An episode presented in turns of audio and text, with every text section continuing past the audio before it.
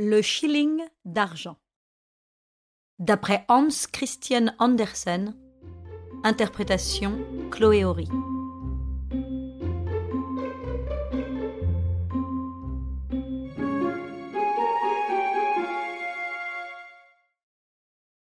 Il y avait une fois un shilling.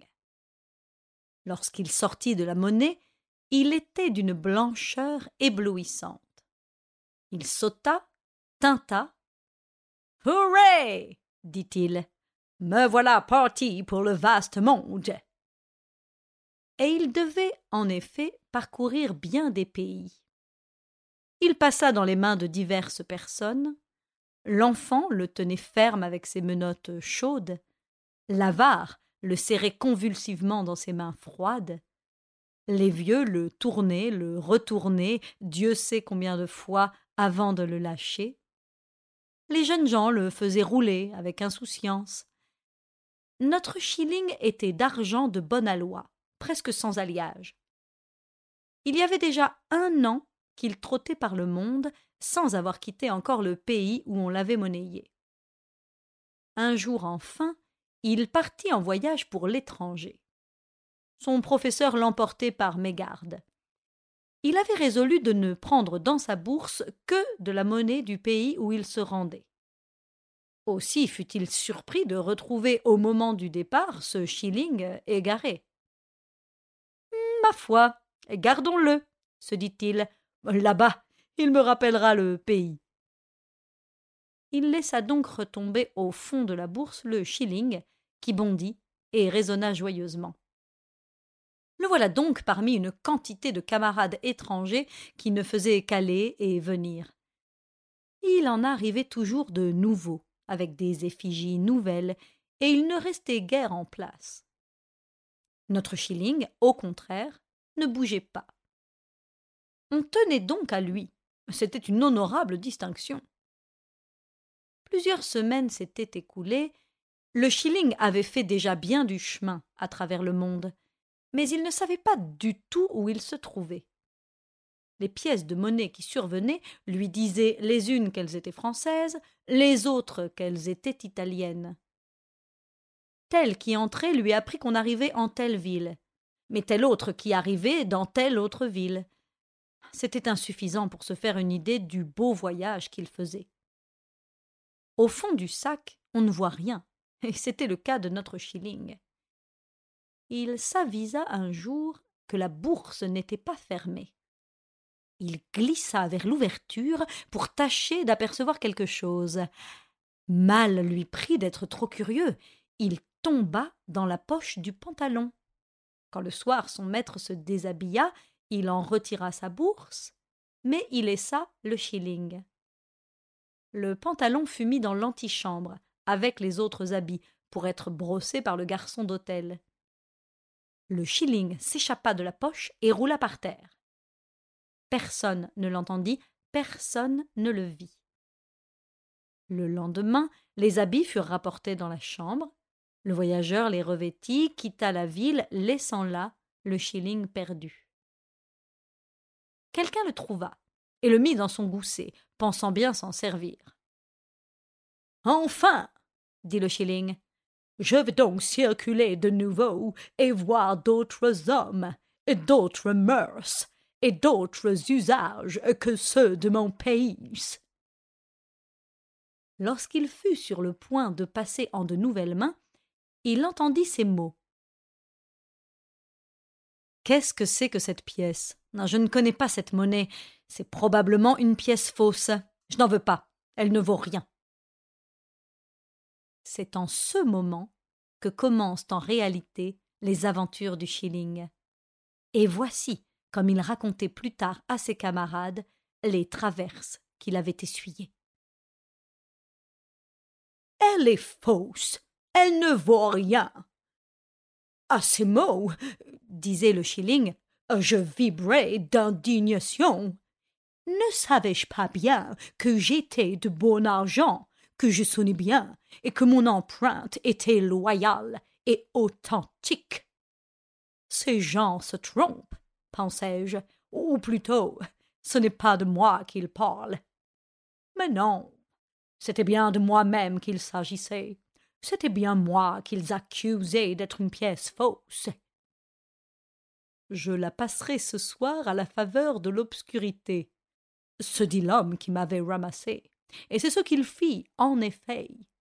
Le soir, on m'accepta sans maudire.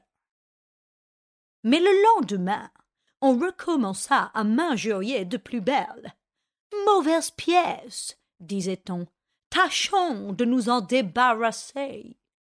Ah, je tremblais entre les doigts des gens qui cherchaient à me glisser furtivement à autrui. Malheureux que je suis. À quoi me sert-il d'être si pur de tout alliage et d'avoir été si nettement frappé? On n'est donc pas estimé dans le monde à sa juste valeur, mais d'après l'opinion qu'on se forme de vous. Ce doit être bien affreux d'avoir la conscience chargée de fautes, puisque même innocent, on souffre à ce point d'avoir seulement l'air coupable. Chaque fois qu'on me produisait à la lumière pour me mettre en circulation, je frémissais de crainte. Je m'attendais à être examiné, scruté, pesé, jeté sur la table, dédaigné et injurié comme l'œuvre du mensonge et de la fraude. J'arrivais ainsi entre les mains d'une pauvre vieille femme. Elle m'avait reçu pour salaire d'une rude journée de travail. Impossible de tirer parti de moi. Personne ne voulait me recevoir. C'était une perte sérieuse pour la pauvre vieille. Me voilà donc réduite, se dit-elle, à tromper quelqu'un en lui faisant accepter cette pièce fausse. Oh, c'est bien contre mon gré, mais je ne possède rien, et je ne puis me permettre le luxe de conserver un mauvais shilling. Oh, ma foi, je vais le donner au boulanger, qui est si riche. Cela lui fera moins de tort qu'à n'importe qui. C'est mal néanmoins ce que je fais. Faut-il que j'aie encore le malheur de peser sur la conscience de cette brave femme me dis-je en soupirant. Ah. Qui aurait supposé, en me voyant si brillant dans mon jeune temps, qu'un jour je descendrais si bas? La vieille femme entra chez l'opulent boulanger. Celui-ci connaissait trop bien les pièces ayant cours pour se laisser prendre, il me jeta à la figure de la pauvre vieille, qui s'en alla honteuse et sans pain. C'était pour moi le comble de l'humiliation. J'étais désolé et navré, comme peut l'être un shilling méprisé dont personne ne veut. La bonne femme me reprit pourtant, et de retour chez elle, elle me regarda de son regard bienveillant.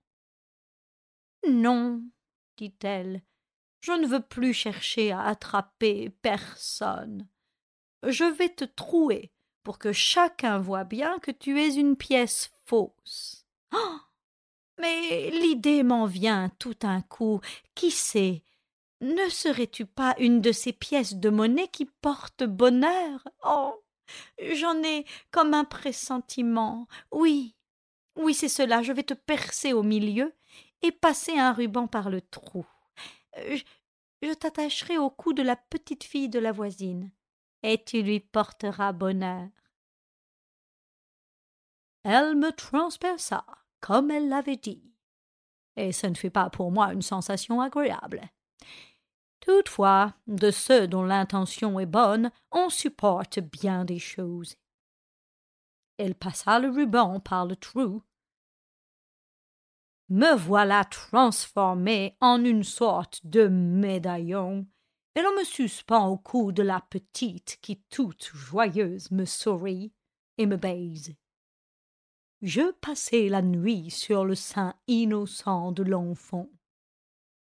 Le matin venu, sa mère me prit entre les doigts et me regarda bien. Elle avait son idée sur moi, je le devinai aussitôt. Elle prit des ciseaux et coupa le ruban. Oh. Tu es un shilling qui porte bonheur, dit-elle. C'est ce que nous verrons. Elle me plongea dans du vinaigre. Oh. God. Le bain pénible que je subis. J'en devins verdâtre. Elle mit ensuite du mastic dans le trou, et sur le crépuscule alla chez le receveur de la loterie afin d'y prendre un billet. Je m'attendais à un nouvel affront. On allait me rejeter avec dédain, et cela devant une quantité de pièces fières de leur éclat. J'échappai à cet affront. Il y avait beaucoup de monde chez le receveur. Il ne savait qui entendre. Il me lança parmi les autres pièces, et comme je rendis un bon son d'argent, tout fut dit. J'ignore si le billet de la voisine sortit au premier tirage, mais ce que je sais bien, c'est que le lendemain, je fus reconnu de nouveau pour une mauvaise pièce et mise à part pour être passé en fraude. Mes misérables pérégrinations recommencèrent. Je roulai de main en main, de maison en maison, insulté, mal vu de tout le monde. Personne n'avait confiance en moi, et je finis par douter de ma propre valeur. Dieu, quel affreux temps ce fut là. Arrive un voyageur étranger. On s'empresse naturellement de lui passer la mauvaise pièce, qu'il prend sans la regarder. Mais quand il veut me donner à son tour, chacun se récrie Elle est fausse, elle ne vaut rien. Voilà les affligeantes paroles que je fus condamné pour la centième fois à entendre. Me l'a pourtant donnée pour bonne, dit l'étranger en me considérant avec attention. Un sourire s'épanouit tout à coup sur ses lèvres. C'était extraordinaire. Tout autre était l'impression que je produisais habituellement sur ceux qui me regardaient. Tiens, s'écria-t-il, c'est une pièce de mon pays, un brave et honnête shilling. Hein, on l'a troué, on l'a traité comme une pièce fausse. Je vais le garder et le remporterai chez nous. Je fus, à ces mots, pénétré de la joie la plus vive. Depuis longtemps, je n'étais plus accoutumé à recevoir des marques d'estime. On m'appelait un brave et honnête shilling. Et bientôt, je retournerai dans mon pays, où tout le monde me ferait fête, comme autrefois. Je crois que, dans mon transport, j'aurais lancé des étincelles si ma substance l'avait permis je fus enveloppé dans du beau papier de soie, afin de ne plus être confondu avec les autres monnaies. Et lorsque mon possesseur rencontrait des compatriotes, il me montrait à eux. Tous disaient du bien de moi, et l'on prétendait même que mon histoire était intéressante. Enfin, j'arrivai dans ma patrie.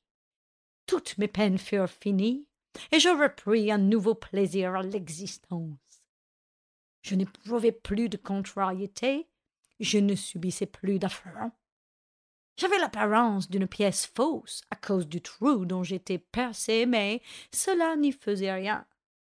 On s'assurait tout de suite que j'étais de bonne aloi, et l'on me recevait partout avec plaisir. Ceci prouve qu'avec la patience et le temps, on finit toujours pas être apprécié à sa véritable valeur. C'est vraiment ma conviction, dit le shilling en terminant son récit.